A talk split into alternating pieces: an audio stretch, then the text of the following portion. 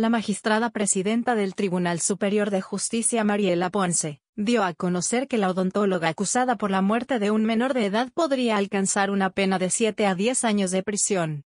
Esto luego de que fue vinculada a proceso el pasado 29 de diciembre, ya que el infante falleció a causa de la anestesia que le fue aplicada por la dentista. Detalló que esta mujer fue vinculada a proceso por el delito de homicidio culposo. Agregó que el juez de control determinó tres meses de plazo para la investigación complementaria y medidas cautelares, como llevar su proceso en libertad.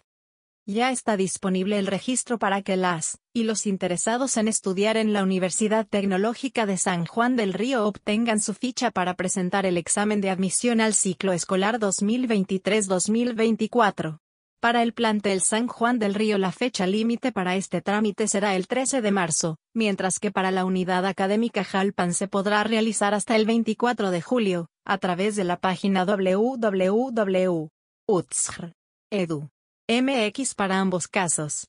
Los aspirantes a estudiar en la UTSJR podrán solicitar mayor información vía WhatsApp al número 442-137-8258 o llamar al 427-129-2000 extensiones 214, 323 y 261.